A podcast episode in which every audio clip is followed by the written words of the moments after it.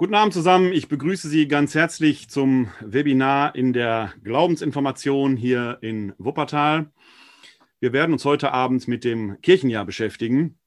Ich habe gerade versucht, noch die ganze Sache live nach Facebook zu übertragen, aber da klappt der Stream leider nicht. Deswegen werden wir den Abend heute hier im Webinar verbringen und ich werde dann hinterher die Aufzeichnung, ich zeichne diese Sendung hier auf, äh, später ins Internet stellen, damit man die sich noch nachanschauen kann. Mein Name ist Werner Kleine von der katholischen Citykirche Wuppertal. Und diese Glaubensinformation findet üblicherweise ja zweiwöchentlich statt, im Wechsel zwischen bibeltheologischen und systematisch-theologischen äh, Abenden. Heute Abend haben wir ein eher liturgisches Thema, also ein äh, Thema, das dann vielleicht in diesem Sinne eher in den systematisch-theologischen Bereich hineingeht, obwohl es eigentlich ein praktisch-theologisches Fach ist. Und wir werden uns heute Abend anschauen, wie das Kirchenjahr aufgebaut ist, äh, wie es ineinander greift und wie dort die Feste entsprechend äh, gefeiert werden und einander zuzuordnen sind. Natürlich ist äh, das alles kein Zufall, denn wir befinden uns ja ähm, am Ende des Kirchenjahres, am kommenden Sonntag, dem ersten Advent, beginnt ja das neue Kirchenjahr. Und da macht es natürlich Sinn, sich damit etwas näher zu befassen. Die Glaubensinformation selber ist äh, eine Kursreihe, die saisonal angelegt ist, von den Sommerferien bis zu den Sommerferien. Wir hangeln uns ganz grob gesagt am großen Glaubensbekenntnis entlang, werden dort immer wieder auf die Fragen dogmatisch, fundamentaltheologisch, bibeltheologisch eingehen. Und zwischendurch gibt es immer wieder Themen, die dann auch von äh, besonderer Relevanz sind, wie zum Beispiel heute Abend das Thema des Kirchenjahres und äh, seiner Feste. Zwischendurch gibt es immer wieder mal besondere Themen. Man muss sich zur Glaubensinformation nicht anmelden, man muss sich auch nicht abmelden. Alle äh, Abende eines solchen Jahres, eines Turnus, bilden, wenn man so will, einen großen Glaubenskurs, aber jeder Abend steht eben auch für sich. Und so freue ich mich, dass Sie heute Abend hier zugeschaltet haben in dieses Webinar. Und wenn Sie das Webinar später dann nachschauen, freue ich mich, dass Sie hier hineingeklickt haben. Herzlich willkommen. Und so starten wir auch schon in dieses äh, Webinar hinein. Ich hoffe, Sie können mich äh, gut verstehen. Wenn Sie zwischendurch Fragen haben, können Sie hier im Webinar gerne die Chat-Funktion benutzen oder sich dazwischen schalten. Das ist hier durchaus erlaubt und ich versuche dann auf diese Fragen einzugehen. Webinar heißt ja immer eine besondere Veranstaltungsform die wir hier in den Zeiten der Corona-Pandemie alle neu erlernen müssen oder viele neu erlernen müssen. Denn üblicherweise findet die Glaubensinformation als Live-Veranstaltung im katholischen Stadthaus statt. Aber in Zeiten der Corona-Pandemie ist das natürlich leider so nicht möglich. Ja, starten wir einmal in dieses äh, Thema hinein. Der Glaube im Leben, das Kirchenjahr und seine Feste. Das Kirchenjahr prägt, wenn man so will, den Alltag der Glaubenden. Ein Kirchenjahr zu haben, ist eigentlich keine christliche Erfindung, denn das Christentum selbst ist ja aus dem Judentum heraus entstanden, hat sich aus dem Judentum heraus entwickelt. Und auch das Judentum hat ja schon ein Festjahr. Man denke nur an die großen Feste Pessach, Shavuot, Yom Kippur. Yom Kippur als das Fest, das äh, sehr früh am Anfang eines jüdischen Jahres gefeiert wird. Und man sagt im Judentum, dass es schon eine gute Schule sei, das Judentum kennenzulernen, wenn man ein jüdisches Festjahr mit gefeiert habe. Und in der Tat lernen wir das auch schon im Neuen Testament, dass dort die jüdischen Feste eine besondere Rolle spielen. Pessach ist bei uns Ostern, Shavuot ist Pfingsten, also wenn die Jünger an äh, Pfingsten zusammensitzen, dann ist es das Shavuot-Fest. Und Yom Kippur ist alleine ein ganz großes Deutemoment etwa im Hebräerbrief. Also dieses jüdische, der jüdische Festkalender begegnet uns auch im Neuen Testament, denn diese großen Feste sind oft auch mit Wallfahrt nach Jerusalem verbunden gewesen. Dass Jesus sich auf den Weg nach Jerusalem macht und dort Pessach feiert, ist also alles andere als zufällig. Auch im Christentum haben wir eine solche Prägung des Jahres. Und da entstehen verschiedene Festkreise, die einander in einer bestimmten Ordnung zugeordnet sind. Und darum wird es heute gehen. Wie ist eigentlich dieses Kirchenjahr aufgebaut? Wie gestaltet sich eigentlich dieser Festkreis? Ich will versuchen, das Ganze auch etwas grafisch aufzubereiten und äh, blende mal hier mein Whiteboard ein. Ich hoffe, Sie können mich weiterhin hören und vielleicht auch sogar sehen. Denn wenn wir uns das Kirchenjahr als Jahreskreis vorstellen, macht es natürlich Sinn, wenn wir auch einen solchen Kreis einfach mal zugrunde legen und zeichnen. Das Wichtigste aller Feste, das wir feiern, ist nicht, wie man landläufig vermuten könnte, das Weihnachtsfest. Das Weihnachtsfest ist natürlich hoch emotional aufgeladen, gerade weil die äh, Jahreszeit dunkel ist und der Lichterglanz emotional spielt das in unserer Kultur eine sehr, sehr große Rolle. Aber eigentlich nicht innerhalb des christlichen Festkalenders. Da ist Weihnachten ein relativ spät hinzugekommenes Fest, wie wir gleich sehen werden. Das wichtigste Fest, um das sich alles dreht, ist Ostern.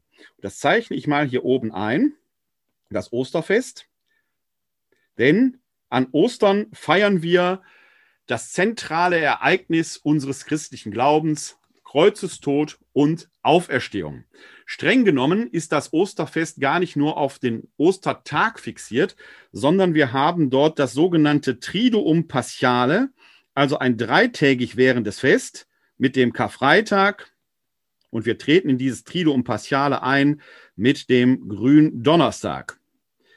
Wenn man sich diese Liturgien anschaut, dann stellt man fest, dass von Gründonnerstag bis zur Osternachtfeier wir tatsächlich einen drei Tage währenden Gottesdienst haben. Denn Gottesdienste fangen ja mit einer liturgischen Eröffnung an und enden mit einem Segensspruch. Tatsächlich beginnt der Gründonnerstag mit einer liturgischen Eröffnung im Namen des Vaters, des Sohnes und des Heiligen Geistes. Der Herr sei mit euch. Aber am Ende des Gründonnerstags Gottesdienstes steht kein Segen. Das Allerheiligste wird zwar in eine Nachbarkapelle oder zur Anbetung an einen anderen Ort in der Kirche gebracht, aber der Gottesdienst endet offiziell gar nicht, denn er wird in der Karfreitagsliturgie vom Leiden und Sterben unseres Herrn Jesus Christus fortgesetzt. Dieser Gottesdienst, diese Liturgie hat nämlich keine liturgische Öffnung. Sie beginnt mit einem stillen Einzug. Und am Ende der Karfreitagsliturgie, in der wir des Leidens und Sterbens Jesu Christi gedacht haben, wo die große Johannespassion immer vorgetragen wird, oft in verteilten Rollen, steht wieder kein Segen. Die Osternachtfeier hat keine liturgische Eröffnung. Sie beginnt mit der Lichtfeier, dem Exultet und so weiter. Aber sie schließt im Prinzip an die Karfreitagsliturgie an und erst am Schluss der Osternachtfeier empfangen die Glaubenden dann den Ostersegen. Und damit wird dann der Gottesdienst beschlossen, der am Gründonnerstag begonnen wurde. Gründonnerstag, Karfreitag, Osternacht. Wenn wir da von drei Tagen reden, vom Triduum Paschale, dem österlichen Drei-Tage-Gottesdienst, reden wir natürlich nicht von einem 72 Stunden fest, wie man das landläufig äh, vermuten könnte, wie wir es heute vielleicht entsprechend ausrechnen äh, würden, 3 mal 24 gleich 72, sondern es ist natürlich die alte Zählung, wo ein Gott, ein Tag mit dem äh, Sonnenuntergang beginnt und mit dem äh, in den Morgen hineingeht, weil es schon im Alten Testament bei der Schöpfung heißt, als Gott die Tage erschafft, es ward Abend, es ward Morgen ein Tag. Dementsprechend beginnt auch in der christlichen Liturgie der neue Tag immer mit dem Sonnenuntergang. Dann haben wir eben Gründonnerstag, Abend, dann kommt der Karfreitag und dann in den Sonntag hinein in der Osternacht ist der dritte Tag. Deswegen Triduum Paschale. Das ist das zentrale Datum unseres christlichen Glaubens und das ist das höchste Fest, wo wir schon im Neuen Testament erkennen können, dass das auch so die frühen Christen schon gefeiert haben. Zumindest das Osterfest als solches, das Pascha-Fest. Wir können jetzt darüber lange streiten, wann Ostern gefeiert wird. Denn im Unterschied zu Weihnachten ist Ostern nicht auf ein festes Datum festgelegt. Weihnachten feiern wir immer am 25.12. Wie es dazu kommt, da werden wir gleich drauf schauen.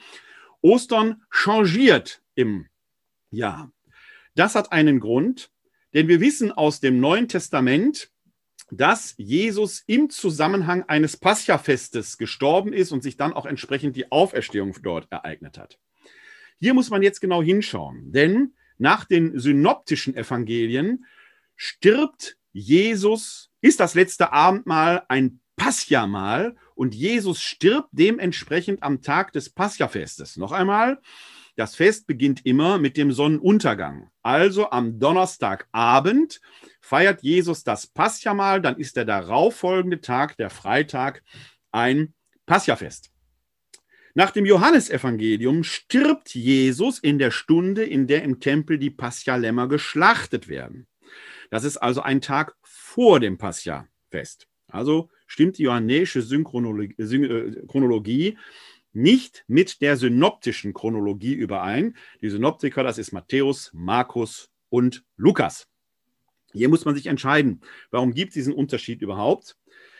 Meine persönliche These ist, dass die Synoptiker in ihrer Chronologie ursprünglicher sind. Da weiche ich, da zähle ich zur Mehrheitsmeinung der Exegeten, weiche aber von manchen berühmten Auslegern ab, etwa von Papst Benedikt XVI., der in seinen Jesusbüchern eher der johannäischen Chronologie folgt. Gott sei Dank aber in der Einführung, in seiner Einleitung sagt, dass das natürlich nicht unfehlbare Lehre sei und auch nicht authentisches Lehramt, sondern ein Beitrag als Ausleger. Man kann also exegetisch anderer Meinung sein und davon mache ich persönlich hier freimütig Gebrauch. Ich halte also die synoptische Chronologie für ursprünglicher. Dann muss man erklären, warum weicht der Johannes ab. Er weicht deshalb ab, weil sein Evangelium als Ganzes überhaupt eine komplett andere Chronologie hat. Nach den synoptischen Evangelien hat Jesus ein Jahr öffentlich gewirkt, nach dem Johannesevangelium drei Jahre. Man kann aber im Gesamt sehen, dass der erzählerische Duktus der synoptischen Evangelien von Johannes nicht ein viertes Mal wiederholt wird, sondern er kommentiert gewissermaßen das, was wir in den synoptischen Evangelien haben. Der Sache nach taucht da viel drin auf. Deshalb bezeichnen manche Exegeten das Johannesevangelium auch als Midrasch und als Kommentierung, wenn man so will. Das heißt, wenn der Johannes jetzt hingeht und schreibt kein viertes Evangelium, hat aber dieselbe Bezug zum Paschafest, dann will er im Endeffekt sagen, Jesus ist das wahre Paschalam. Und damit gibt er eine Deutung hinein, was typisch für den Johannes ist, die jenseits einer chronologischen Orientierung liegt. Wenn wir also jetzt in die synoptischen Evangelien chronologisch etwas tiefer hineinschauen, uns daran anschließen, dann steht fest, Jesus feiert ein Paschamal. Am Tag darauf stirbt er. Dementsprechend ist es ein Paschafest, an dem er stirbt. Wir wissen aber aus allen vier Evangelien, dass es der Rüsttag war, an dem sich die Kreuzung ereignete. Und der Rüsttag ist der Tag vor dem Schabbat, an dem man sich für den Schabbat bereit macht, also ein Freitag. Wenn man das zurückrechnet und weiß, es handelt sich um ein Pascha-Fest und Pascha wird immer am 14. Nisan gefeiert. Das ist ein jüdischer Kalender und das jüdische Kalendarium unterscheidet sich von unserem Kalendarium signifikant, mindestens in einem Punkt, denn wir folgen einem Sonnenkalender, wo der Sonnenlauf eine entsprechende Rolle spielt. Und dann hat man das Äquinoxium, die Äquinoxien, 21. März etwa und 21. September, also die Tag- und Nachtgleiche. Und daran orientiert sich unser Kalendarium. Und daran orientiert sich letzten Endes auch, dass unser Jahr 365, ein Viertel Tage etwa hat, weswegen wir alle vier Jahre ein Schaltjahr einfügen müssen. Das Judentum folgt einem Mondkalender. Also 28 Tage bilden einen Monat. Das geht natürlich nicht deckungsgleich mit dem Sonnenkalender auf, weshalb das Jüd der jüdische Kalender sogenannte Schaltmonate kennt, um auch da wieder äh, entsprechend in den Rhythmus des Sonnenlaufes zu kommen. Der 14. Nisan fällt auf den Frühlingsvollmond.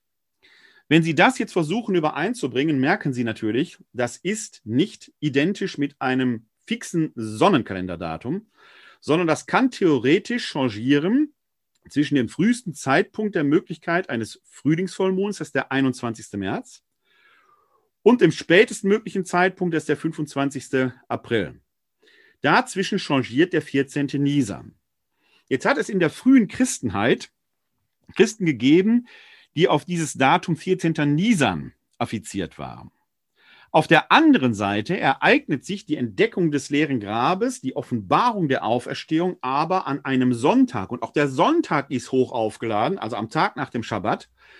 Denn der Schabbat ist ja der siebte Tag, der Ruhetag Gottes, mit dem die Woche endet. Ergo ist der Sonntag nicht nur der Wochenanfang, sondern auch der erste Schöpfungstag. Dass die Auferstehung, die Erschaffung eines Lebens aus dem Tod heraus, ein Akt der Neuschöpfung ist. Er schließt sich sofort, sodass natürlich für viele frühe Christen dieser erste Tag der Woche, und das begegnet uns auch schon im Neuen Testament, hochsymbolisch aufgeladen war. Der erste Tag der Woche als Tag der Neuschöpfung, ein Topos, den Paulus zum Beispiel im zweiten Korintherbrief verfolgt, wenn er da sogar weiterführt, wir alle sind in Christus neu erschaffen. Jetzt fällt aber dieses Datumsspiel 14. Nisan auf einem Freitag und dann Sonntag nicht immer jedes Jahr aufeinander. Das passiert nur alle Jubeljahre mal. Wann feiern wir denn jetzt Ostern? Darüber hinaus ist der sogenannte Osterfeststreit entbrannt.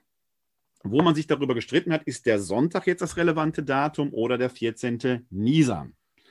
Dieser Osterfeststreit ist im Jahr 325 auf dem Konzil von Nicäa entschieden worden. Man hat dort folgende Regel entworfen, die bis heute gilt. Ostern ist am ersten Sonntag nach dem ersten Frühlingsvollmond. Das kann theoretisch sogar mal aufeinanderfallen. Also Ostern ist am ersten Sonntag nach dem ersten Frühlingsvollmond. Das wiederum macht natürlich deutlich, dass wir es eben nicht auf einem festen Datum feiern können, sondern Ostern changiert deswegen kalendarisch so in dieser Zeit durch die Gegend, ist mal sehr früh, mal sehr spät. Vom Osterfest ist aber kalendarisch einiges andere abhängig, nämlich zum Beispiel, nicht zum Beispiel, sondern Aschermittwoch. Denn Aschermittwoch befindet sich 40 Tage vor Ostern. Jetzt werden Sie, wenn Sie nachgerechnet haben, äh, auf 46 Tage kommen. Das hat damit zu tun, dass Ostern eine Vorbereitungszeit hat, die sogenannte österliche Bußzeit, im Volksmund auch als Fastenzeit bekannt. Tatsächlich ist das aber streng genommen gar keine Fastenzeit, sondern eine Vorbereitungszeit. Es geht nicht primär um Verzicht, sondern es geht um eine Vorbereitung auf das große Fest. Das kann durch Fasten geschehen, muss aber nicht. Wir haben in unserem römisch-katholischen Kalender zwei Fast- und Abstinenztage und die gehen auf den biblischen Topos des Fastens zurück, wo es mit Totengedenken zu tun hat, weil Fasten und Tod miteinander eine enge Verbindung hat. Das ist natürlich auf der einen Seite der Karfreitag, ich markiere den mal, das ist der Karfreitag, weil wir da des Todes Jesu gedenken. Und es ist natürlich der Aschermittwoch, weil wir da unseres eigenen Todes gedenken. Und ich zeige Ihnen das auf unserer Grafik hier einmal an, damit Sie das auch nachverfolgen können. Hier können Sie also sehen, dass wir den Karfreitag als äh, Fastentag, Fast- und Abstinenztag haben und den Aschermittwoch. Jetzt kommen wir natürlich von Aschermittwoch auf Ostern auf 46 Tage. Das hat damit zu tun, dass die dazwischenliegenden Sonntage streng genommen eben keine Fastentage sind oder äh, Bußtage sind, sondern als Sonntage Festtage, auch wenn sie liturgisch etwas äh, entschlackt sind, sage ich mal. Wir haben also hier eine 40-tägige Vorbereitungszeit, nämlich die österliche Bußzeit im Volksmund auch als Fastenzeit bekannt. Und die teilt sich auf auf 1, 2, 3, 4, 5, 6 Fastensonntage. Und diese Fastensonntage haben in sich noch einmal eine Struktur, denn der dritte Fastensonntag ist eine kleine Zäsur, so eine Art Bergfest. Das kann man daran sehen, dass die liturgische Farbe des, der Bußzeiten immer violett ist. Am dritten Fastensonntag auf der Hälfte der Strecke wird das Violett in ein Rosa aufgehellt. Der vorletzte Fastensonntag ist dann der sogenannte Passionssonntag. Das ist der fünfte Fastensonntag, das ist der hier. Das ist der Sonntag, an dem man in den katholischen Kirchen die Kreuze verhüllt und damit deutlich macht, es geht jetzt auf das Fest Kreuz, Tod und Auferstehung Jesu zu, denn diese verhüllten Kreuze werden dann am Karfreitag enthüllt. Und dann haben wir am letzten Sonntag, also wenn es in die heilige Woche, die Karwoche geht, den Palmsonntag. Damit beginnt quasi die Karwoche, ähnlich wie in der Bibel. Jesus zieht in Jerusalem ein. Und dieser Palmsonntag ist damit verbunden, dass dort immer eine Passion aus den synoptischen Evangelien vorgelesen wird. Wir hatten vorhin schon gehört, am Karfreitag wird immer die Johannespassion gelesen am Palmsonntag dann entsprechend des Lesejahres entweder die Matthäus-Passion, die Markus-Passion oder die Lukas-Passion. Da haben wir ein wichtiges Stichwort. Wir haben nämlich drei Lesejahre, die Lesejahre A, B und C. Das Lesejahr A werden sehr häufig Evangelien, fast ausschließlich Evangelien aus dem Matthäus-Evangelium gelesen, im Lesejahr B aus dem Markus-Evangelium und im Lesejahr C entsprechend aus dem Lukas-Evangelium. Jetzt werden Sie feststellen, der Johannes kommt da nicht vor, weil er eben auch einen besonderen Ablauf hat. Der Johannes wird zwischendurch immer wieder eingeflochten, sodass wir zum Beispiel in der äh, Fastenzeit, in der österlichen Bußzeit sehr viel Johannesevangelium hören und auch an anderen Tagen. Das Lesejahr beginnt wie das Kirchenjahr überhaupt immer am ersten Advent. Wir befinden uns noch, Stand heute, Mittwoch vor dem ersten Advent im Jahr 2020, noch im Lesejahr A. Das heißt, am nächsten Sonntag fängt das neue Lesejahr, das Lesejahr B an und wir werden dann im Laufe dieses Jahres sehr viel aus dem Markus-Evangelium hören. Wenn alle drei Lesejahre durch sind, fängt der Zyklus wieder von vorne an. Also am Palmsonntag im Jahr 2021 werden wir dementsprechend die Markus-Passion hören. Jetzt wird hier schon deutlich, dass wir eine Vorbereitungszeit haben. Dann kommt das Osterfest. Und weil Ostern natürlich das höchste Fest ist, haben wir nach Ostern eine entsprechende Festzeit, die geht bis Pfingsten. Dass sie bis Pfingsten geht, hängt mit dem biblischen Zeugnis zusammen. Pfingsten, griechisch Pentekoste, 50 Tage. So steht es schon in der Apostelgeschichte, dass am 50. Tag nach der Auferstehung der Heilige Geist zu den Aposteln kommt und sie danach hinausgehen, das Evangelium verkünden und dann gründet sich die erste Gemeinde. Pfingsten, 50 Tage nach Pessach, ist aber auch das jüdische Shavuot-Fest, ein Erntefest. Wir haben also hier in diesen Hauptfesten der Christenheit einen sehr engen Bezug zum jüdischen Festkalender. Weil Ostern eben entsprechend durch das Jahr changiert, 50 Tage nach Ostern damit aber am Osterfest festgedockt ist, changiert dieser ganze Komplex von Aschermittwoch bis Pfingsten auch entsprechend terminlich unterschiedlich durch das Jahr. Wir haben also hier 50 Tage von Ostern bis zu Pfingsten, 50 Tage, so. Und da feiern wir die verschiedenen Ostersonntage, insgesamt sieben. Der erste Sonntag nach Ostern heißt zweiter Sonntag nach Ostern, denn der erste Sonntag nach Ostern ist der Ostersonntag. Ostern ereignet sich ja in der Nacht. Also der Ostersonntag ist der erste Sonntag. Dann kommt der zweite Sonntag nach Ostern. Der heißt im Volksmund auch Weißer Sonntag. Und dieser Name kommt von einem sehr alten Brauch her, denn man hat früher in der frühen Kirche eigentlich nur Erwachsene getauft und nur an Ostern getauft. Man zog also am Ostern auch die weißen Taufgewänder an. Die wurden eine Woche lang getragen und legte sie dann nach einer Woche, wenn man als Christin, als Christ vollgültig in den Alltag ging, diese weißen Gewänder feierlich ab, um dann in den Alltag zu gehen. Daher hat der Name, der Sonntag seinen Namen als Weißer Sonntag. Noch heute spielt dieses weiße Taufgewand übrigens im christlichen Leben eine vielfältige Rolle. Bei der Erstkommunion ziehen die Mädchen weiße Kleider an, die Jungs haben ein weißes Hemd. Bei der äh, Hochzeit ähnlich, die Braut ein weißes Kleid, weil es an das Taufkleid erinnert. Die Bräutigame entsprechend ein weißes Hemd. Früher zog man selbst den Verstorbenen noch ein weißes Leichentuch an als Zeichen der Taufwürde. Und wenn Gottesdienst gefeiert wird und man der Liturgie vorsteht, kann man eben auch ein weißes Gewand anziehen, wenn man nicht Priester ist, eine sogenannte Albe. Und auch die Priester haben beim Gottesdienst unter ihren Messgewändern eine weiße Albe als Zeichen der Taufwürde an.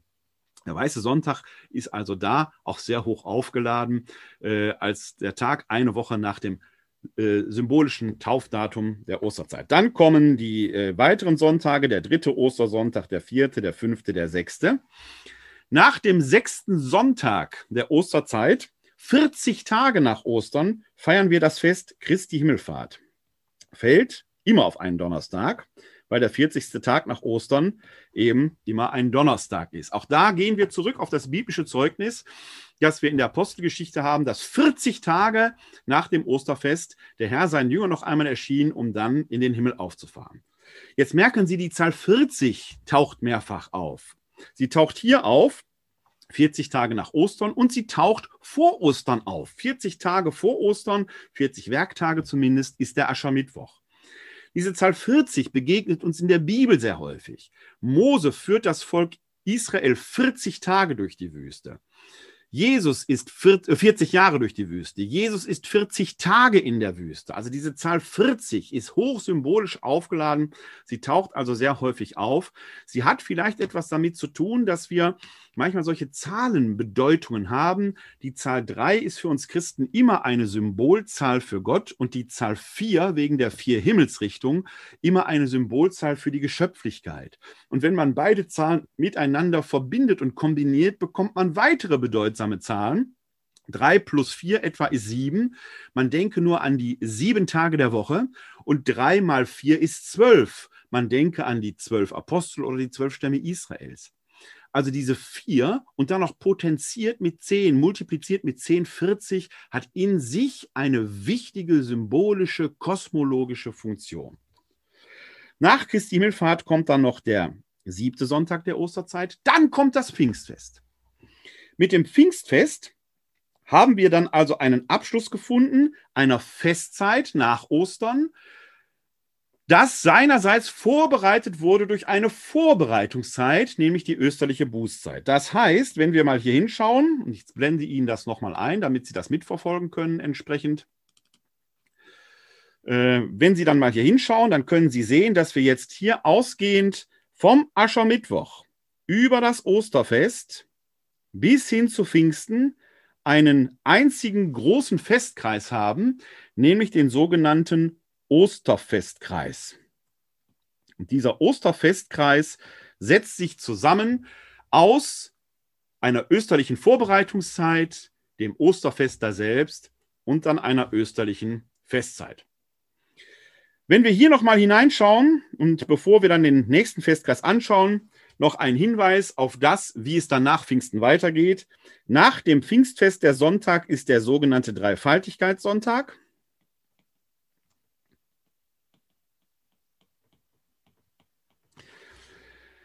der natürlich auch terminlich dann abhängig ist vom Osterfest, weil es immer der Sonntag nach Pfingsten ist. Und am Donnerstag nach Dreifaltigkeit oder zehn Tage nach Pfingsten haben wir dann im römisch-katholischen Festkalender das Fest Frohen Leichnam. Auch dieses Fest changiert entsprechend durchs Jahr, weil auch das letzten Endes abhängig ist vom Osterfest, gehört aber nicht mehr zum Osterfestkreis dazu. Mit Ostern und Pfingsten haben wir jetzt also die beiden wichtigsten Feste in unserem Kirchenjahr. Ostern als das höchste Fest im Kirchenjahr und Pfingsten als das zweithöchste Fest im Kirchenjahr. Wir stehen aber jetzt vor dem Weihnachtsfest. Und emotional ist es zumindest in unserer Kultur, wenn man auf die Straße gehen würde und würde fragen, was ist das höchste christliche Fest, würden wahrscheinlich sehr, sehr viele Menschen sagen, Weihnachten weil es emotional so hoch aufgeladen ist. Ich denke, dass das auch etwas mit der dunklen Jahreszeit zu tun hat, dass man in den früheren Generationen, wo man noch keine künstliche Beleuchtung hatte, da auch viel Zeit hatte. Man konnte die Felder nicht bestellen. Man hatte Zeit und hat dann dieses Fest auch entsprechend vorbereiten können mit all dem, was uns heute noch wichtig ist. Und wenn wir in die Heilige Schrift schauen, dann sehen wir, dass mit Weihnachten oder mit der Ankunft des Messias zwei Bildkomplexe verbunden sind. Das eine ist, die Wüste blüht und das andere ist Licht in der Dunkelheit. Da bei uns in unseren Regionen hier noch relativ wenig Wüste ist, wir wollen hoffen, dass das auch so bleibt. Wenn der Klimawandel so weitergeht, könnte sich das ändern und damit vielleicht auch die Weihnachtssymbolik. Sondern weil hier in unseren Hemisphären im Winter die Sonne früh untergeht und wir Dunkelheit haben, ist hier dieses Licht in Dunkelheit sehr prägend geworden. Und man hat diese Zeit gestaltet. Und das Ganze führt zu einer emotionalen Aufladung, die das Weihnachtsfest zu dem macht, was wir eben heute haben und wie wir es kennen. Weihnachten aber kommt in der Kirchengeschichte relativ spät hinein, nämlich erst im vierten Jahrhundert. Man hat aber gar kein Datum der Geburt Jesu.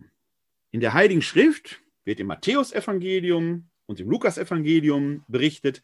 Man weiß aber noch nicht mal dieses Frühjahr, Herbst, Frühling, man kann es überhaupt nicht eingrenzen. Wenn man noch näher hinanrückt, im Galaterbrief hinterlässt uns der Paulus eine Notiz über das Weihnachtsfest, da steht aber ganz lapidar nur, er wurde geboren von einer Frau. Punkt. Mehr steht da gar nicht. Galater 4,4. Wir haben also kein Datum des Weihnachtsfestes. Als Kaiser Konstantin das Christentum zu einer staatstragenden Religion machte, wurde diese Frage virulent. Man will eben auch die Geburt Jesu feiern. Aber an welchem Datum?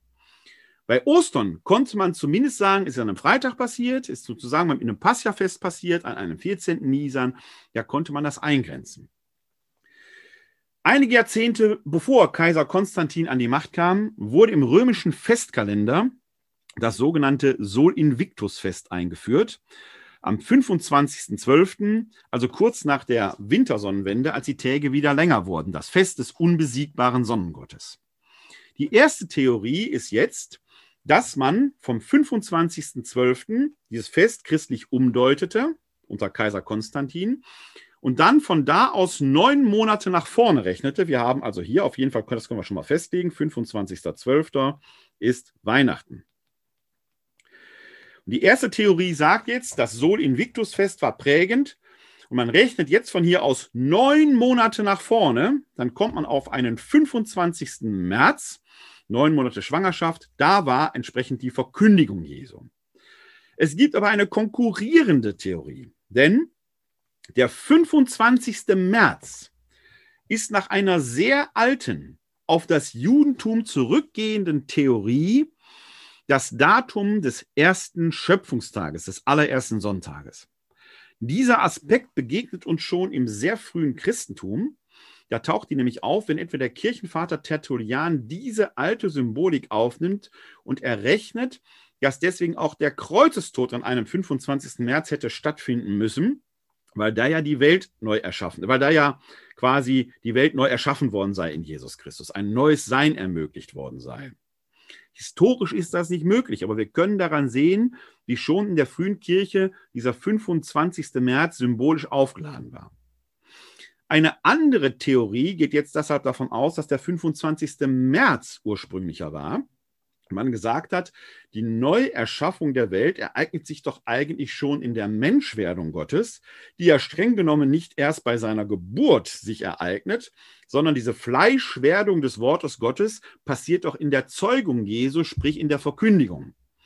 Deswegen sei der 25. März ursprünglicher gewesen. Als man jetzt Weihnachten, das Geburtsfest Jesu feiern wollte, rechnet man halt vom 25. März neun Monate nach hinten. Kommt man auf den 25. Dezember. Welche dieser beiden Theorien jetzt nun ursprünglicher ist, darüber kann man trefflich streiten. Auf jeden Fall merken wir, dass wir mitten im Frühling am 25. März ein kleines Weihnachtsfest haben, nämlich das Fest Verkündigung des Herrn dass dieses Fest, das spricht jetzt eher für die Sol Invictus-Theorie, allerdings, je nachdem, wenn Ostern sehr früh fällt, mal vom Datum her verschoben werden kann und sich damit interessanterweise aber nicht das Weihnachtsfest verschiebt, deutet für mich darauf hin, dass der 25.12., das Sol Invictus-Fest, den ursprünglichen Impetus für die Datierung des Weihnachtsfestes macht. Warum kann Christi, warum kann Verkündigung des Herrn verschoben werden? Wir haben ein Ranking an Festtagen, denn manchmal kollidieren Festtage miteinander. Und dann gibt es ein Ranking von Festtagen. Das ist in einem sogenannten Schematismus festgelegt. Ich habe hier mal, äh, nicht äh, Schematismus, äh, Direktorium wollte ich sagen. Ich habe hier mal das Direktorium für das Erzbistum Köln aus dem Jahr 2020.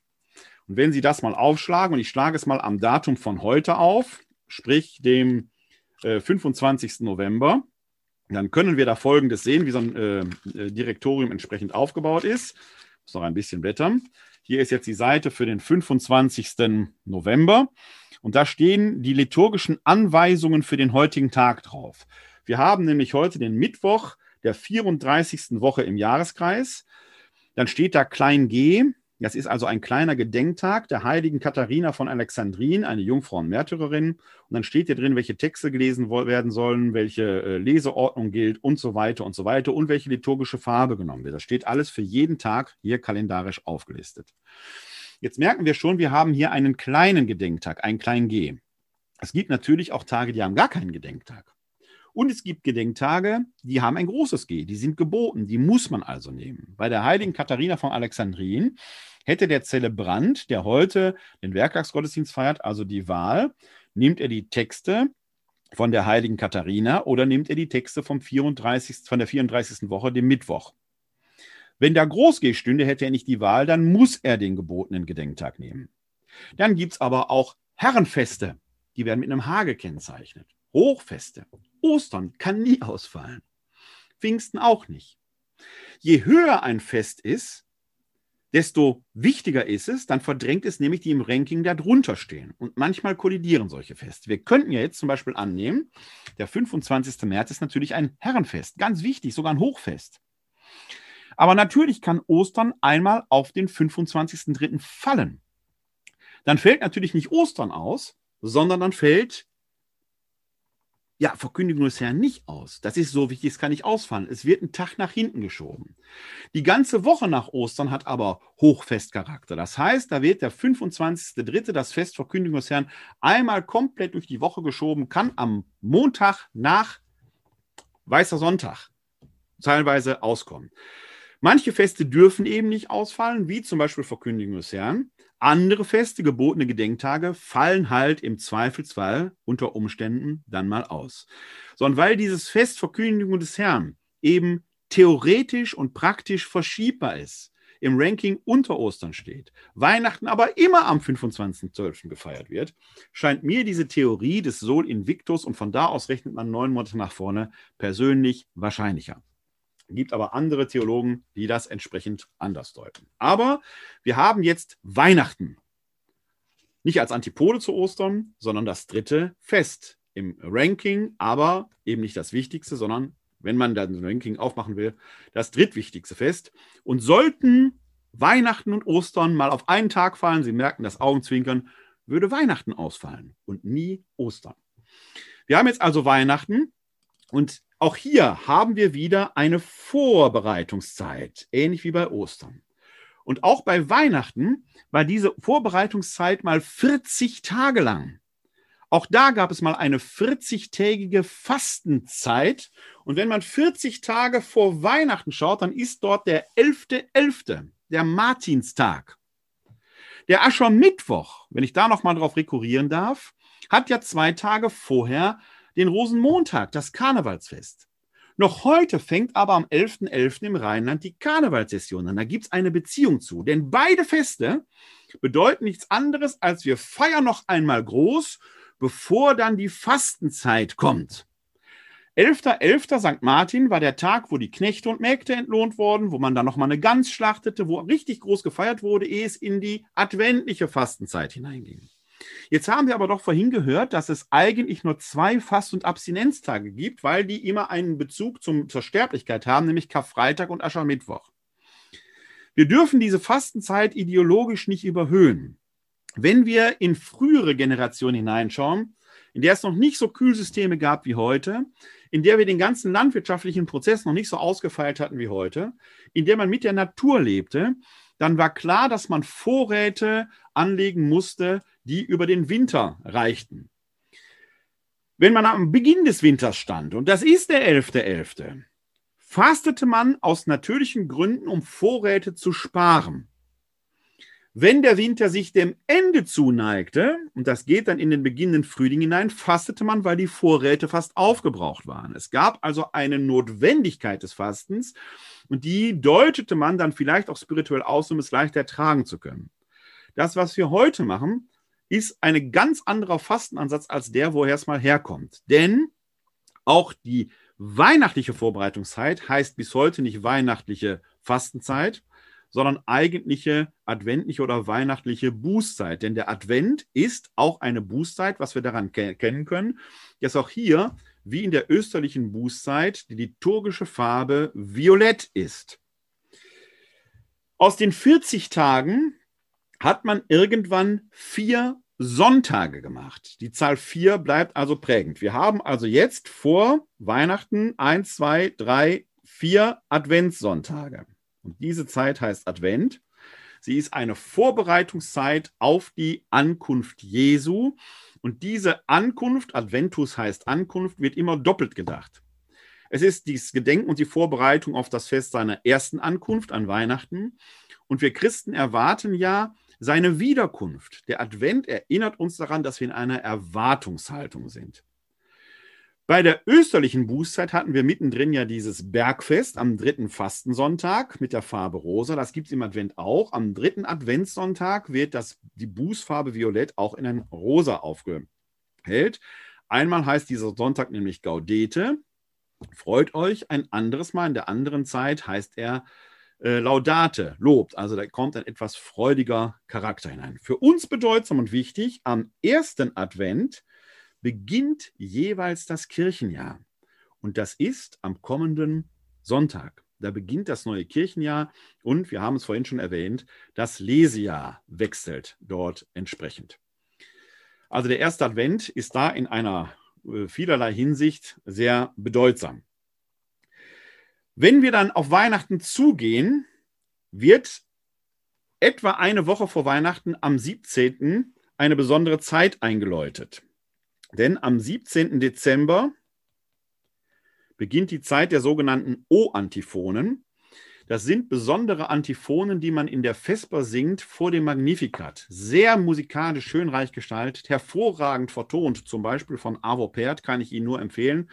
Wenn Sie da mal googeln oder bei YouTube nachschauen und die O-Antiphonen von Avo Pärt sich anhören. Ich finde sie sehr faszinierend in seiner spezifischen Kompositionstechnik. Und wenn die O-Antiphonen kommen, dann wissen wir, es geht jetzt tatsächlich auf Weihnachten zu. Denn die O-Antiphonen fangen immer mit einem bestimmten, auf Lateinisch mit einem bestimmten Wort an. Zum Beispiel O Sapientia, O Oriens, O Rex, O Emanuel und so weiter. Und da ergibt sich ein Akronym daraus, wenn man diese Buchstaben rückwärts aufschreibt, jeweils nur die Anfangsbuchstaben, dann ergibt sich folgendes Wort, nämlich Ero krass.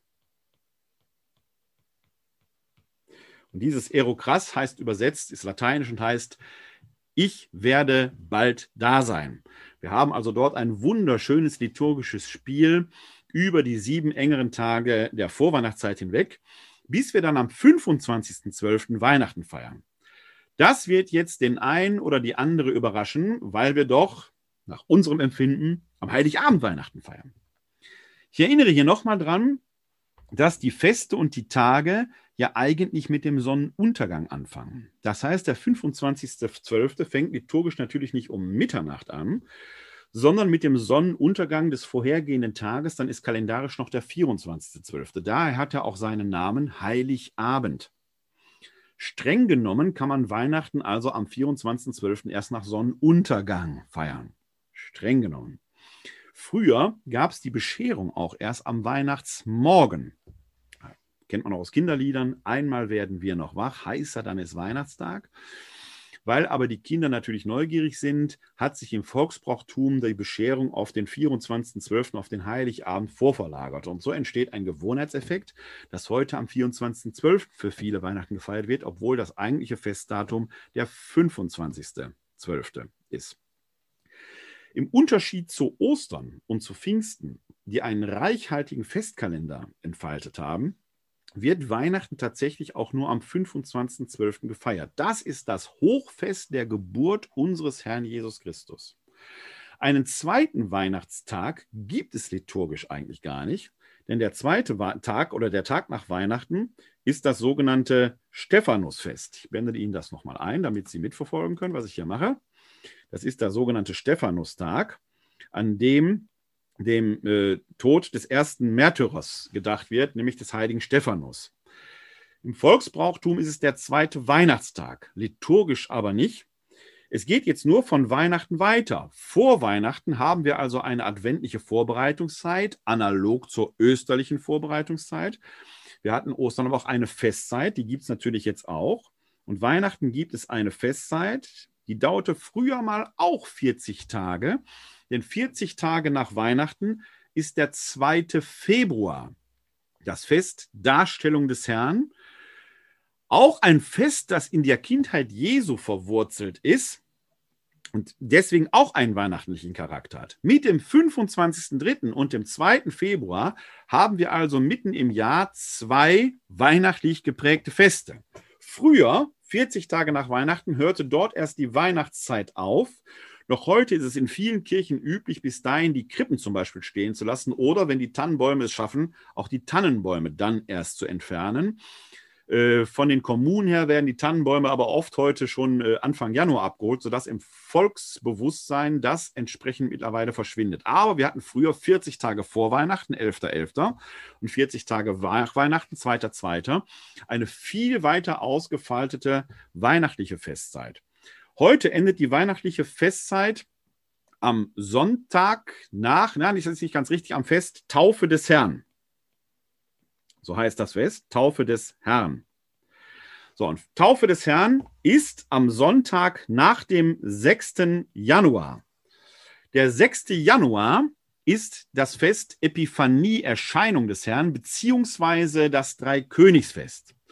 Manchmal fällt natürlich das Dreikönigsfest auf einen Sonntag.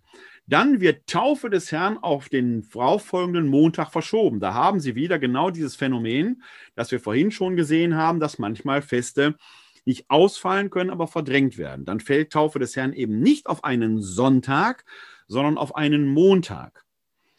Der Sonntag nach Taufe des Herrn heißt aber immer zweiter Sonntag im Jahreskreis. Da gehen wir gleich drauf ein. Man kann daran nur sehen, sehr häufig ist Taufe des Herrn, zumindest rechnerisch, der erste Sonntag im Jahreskreis. Manchmal ist Taufe des Herrn aber auf einem Montag. Der Sonntag danach heißt immer zweiter Sonntag im Jahreskreis.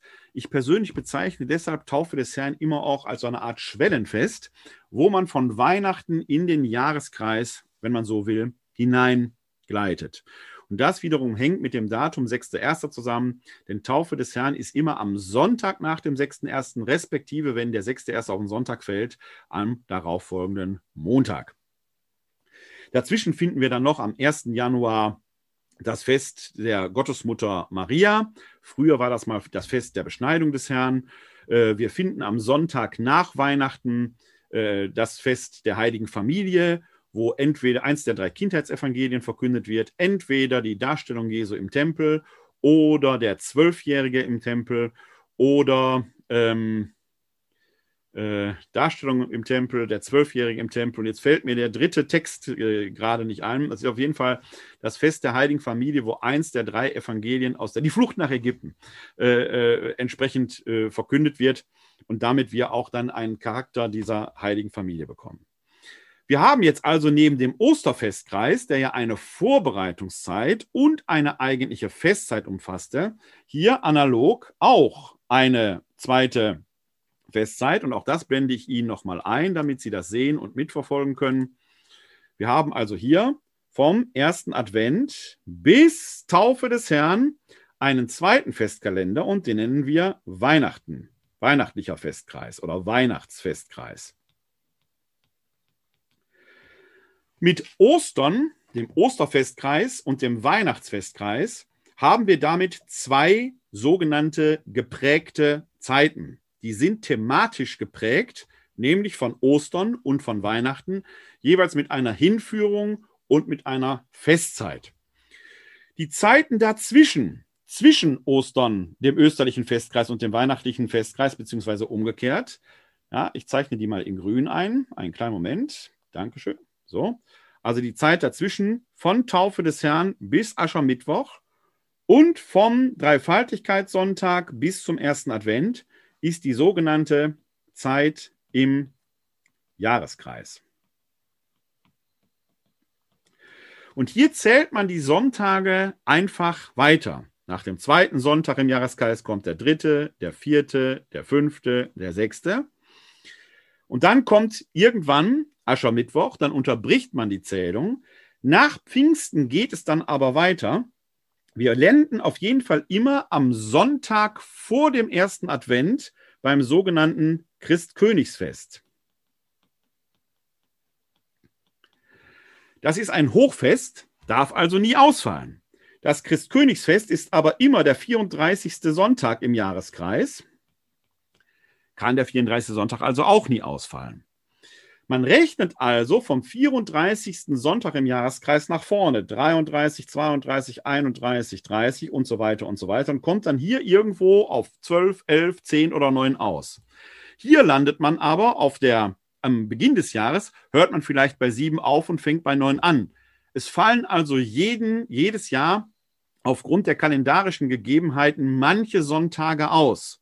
Es gibt insgesamt immer 34 Sonntage im Jahreskreis.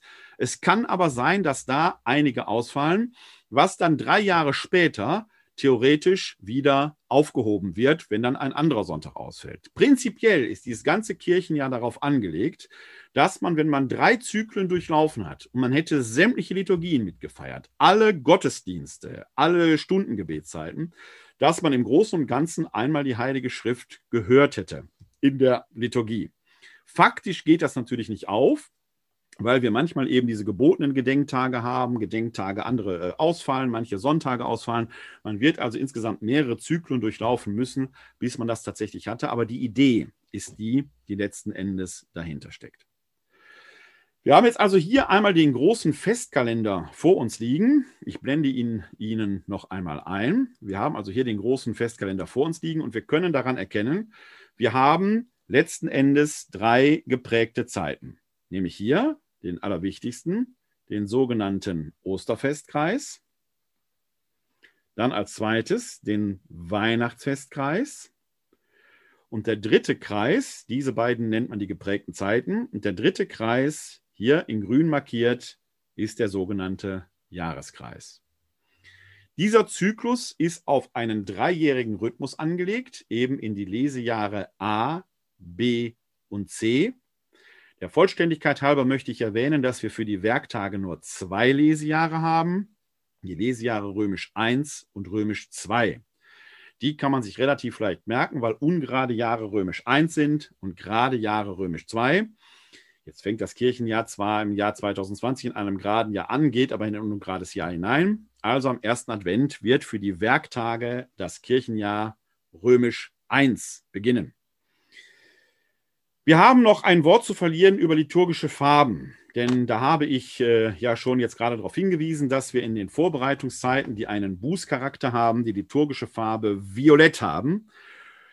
Die Hochfestzeiten haben die liturgische Farbe weiß. Es ist die Farbe des Lichtes, es ist die Farbe von uns Christen. Und weil das Festzeiten sind, ist dort die liturgische Farbe weiß. Sie kann bisweilen auch Gold sein, weil Gold natürlich die Farbe der Sonne, des Lichtes ist. Also Gold ist eigentlich weiß oder ein sehr leuchtendes Weiß, wenn Sie so wollen. Wir kennen aber auch die liturgische Farbe Rot. Rot wird verwendet als Farbe, wenn wir es äh, der Farbe entsprechend mit Dingen haben, die feurig oder blutig sind. Feurig ist der Heilige Geist, Pfingsten ist die liturgische Farbe Rot, Firmung ist die liturgische Farbe rot, kann man rot anziehen. Aber natürlich auch an Märtyrerfesten oder wenn es um Totengedenken geht. An Karfreitag etwa ist die liturgische Farbe rot, weil Christus sein Blut für uns vergossen hat. Dann, wenn keine geprägten Zeiten sind, in der Zeit des Jahreskreises ist die liturgische Farbe grün als Zeichen des Lebens. Das sind die Hauptfarben, die wir haben. Gibt aber noch ein paar Nebenfarben. Rosa habe ich schon erwähnt wird am dritten Fastensonntag beziehungsweise am dritten Adventssonntag getragen, also nur an zwei Sonntagen im Kirchenjahr ist das möglich. Dann haben wir die liturgische Farbe Schwarz für äh, Exequien, für Beerdigungen. Und es gibt die liturgische Farbe Blau, die ist mit Marienfesten verbunden. Also an Marienfesten kann der Zelebrant auch die liturgische Farbe Blau tragen. Wir können also an der liturgischen Farbe, das sind die prächtigen Gewänder, die der Zelebrant trägt, die trägt aber manchmal auch Textilien, die in der Liturgie verwendet werden, wie zum Beispiel das Velum des Kelches. Da kann man dran sehen, was ist eigentlich heute für eine Zeit. Haben wir eine Bußzeit? Haben wir eine Festzeit? Haben wir Rot, äh, ein Märtyrerfest möglicherweise oder Pfingsten? Ist die Zeit des Jahreskreises? Die liturgische Farbe ist also alles andere als zufällig. Sie wird da entsprechend vorgegeben, weshalb sie hier auch im Direktorium entsprechend ausgewiesen ist. Ist also keine Frage des persönlichen Geschmacks des Zelebranten oder des Küsters, sondern es ist eine symbolische Farbe, die uns den Festcharakter oder ja den Zeitcharakter, in der wir gerade sind, entsprechend anzeigt. Wir haben also hier dieses liturgische Jahr jetzt entsprechend vor uns liegen und ich versuche Ihnen noch einmal das Ganze äh, jenseits meiner handschriftlichen Zeichnung noch etwa, äh, etwas schematischer anzudeuten, wenn es jetzt eingeblendet wird. Ich habe da hier eine Grafik herauskopiert. Da können Sie das Ganze noch einmal etwas übersichtlicher sehen, als ich es angezeigt habe. Ich habe gerade gegen den Uhrzeigersinn gezeichnet. Hier ist es im Uhrzeigersinn angeordnet. Und hier können Sie die drei Festzeiten nochmal entsprechend sehen. Hier oben den Osterfestkreis, der mit dem Aschermittwoch beginnt. Hier unten den Weihnachtsfestkreis vom ersten Advent bis Erscheinung des Herrn, beziehungsweise Taufe des Herrn als Schwellenfest.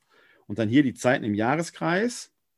Und da können Sie sehen, dass hier eben entsprechend steht, äh, theoretisch ist es denkbar, dass in der ersten Jahreshälfte es bis zum neunten Sonntag im Jahreskreis gehen kann, aber nicht gehen muss. Es könnte früher unterbrochen werden. Und hier setzt es frühestens beim siebten Sonntag ein und hört beim, bis äh, beim 33. Sonntag auf, weil der 34. Sonntag, der hier dann eben das Christkönigsfest entsprechend markiert. Wer ein solches Jahr mitgefeiert hat, oder besser gesagt drei Zyklen mitgefeiert hat, hat nicht nur die drei synoptischen Evangelien komplett gehört, vielleicht sogar die ganze Bibel, wenn er alle Gottesdienste mitfeiern würde. Er ist auch tief eingetaucht in die christlichen Festgeheimnisse, nämlich Ostern als Fest des Kreuzestodes und der Auferstehung Jesu, das Pfingstfest, Shavuot als das Fest der Gabe des Heiligen Geistes, an dem die Kirche entsteht, und natürlich das Fest der Menschwerdung Gottes. Die Heiligen, die wir feiern, zeigen uns, dass das Evangelium auf vielfältige Weise durch die Zeiten tatsächlich gelebt werden kann. Und wir können so erahnen, dass dieses liturgische Jahr natürlich nicht nur da ist, damit wir immer mal schöne Familienfeste feiern können. Das ist wunderbar, wenn das dazukommt, sondern dass das liturgische Jahr seinen ganz tiefen Punkt natürlich darin hat, dass wir die heiligen Ereignisse des Lebens Jesu in unserem Alltag vergegenwärtigen. Jede Messe endet mit dem großen Ruf Ite missa est geht, ihr seid gesendet. Wir sollen also das, was wir in der Kirche gehört haben, nicht in der Kirche lassen und dann sagen, was hat der Alltag mit dem Glauben zu tun. Nein, das, was wir in der Eucharistiefeier gefeiert, gehört, erfahren, gelernt, erlebt haben, soll jetzt unseren Alltag prägen, denn die Eucharistiefeier selbst ist Quelle, Mitte und Höhepunkt des gesamten christlichen Lebens. Eigentlich, so könnte man es sagen, soll unser ganzes Leben damit ein heiliger Gottesdienst sein. Daran erinnert uns auch dieses Kirchenjahr. Äh, der Glaube wird im Leben gefeiert und soll da zu sich selbst kommen. Ich danke Ihnen sehr für Ihre Aufmerksamkeit. Wenn Sie Fragen haben, können Sie die natürlich jetzt gerne stellen. Ansonsten danke ich, äh, dass Sie sich hier zugeschaltet haben. Wenn Sie möchten, sind Sie sehr herzlich willkommen in zwei Wochen. Am 9.12. um 19 Uhr gibt es das nächste Webinar in dieser Reihe hier. Dann wird es um ein besonderes Thema gehen, das ich nicht jedes Jahr habe. Dann geht es um Johannes den Täufer, der sicherlich mehr als nur ein Vorläufer Jesu war. Und mit dem werden wir uns dann in zwei Wochen mitten im Advent befassen. Denn Johannes der Täufer ist wahrhaftig eine adventliche Gestalt, die auf Jesus verweist, der aber mehr als nur ein Vorläufer ist. Und was es mit dem Johannes dem Täufer und seinen Jüngern so auf sich hatte, darüber werden wir dann in zwei Wochen zu sprechen haben. Haben Sie bis dahin eine gute Zeit. Ich freue mich, dass Sie hier dabei waren. Bleiben oder werden Sie gesund und helfen Sie anderen, gesund zu bleiben und zu werden. Ihnen allen wünsche ich in diesem Sinne ein herzliches Glück auf.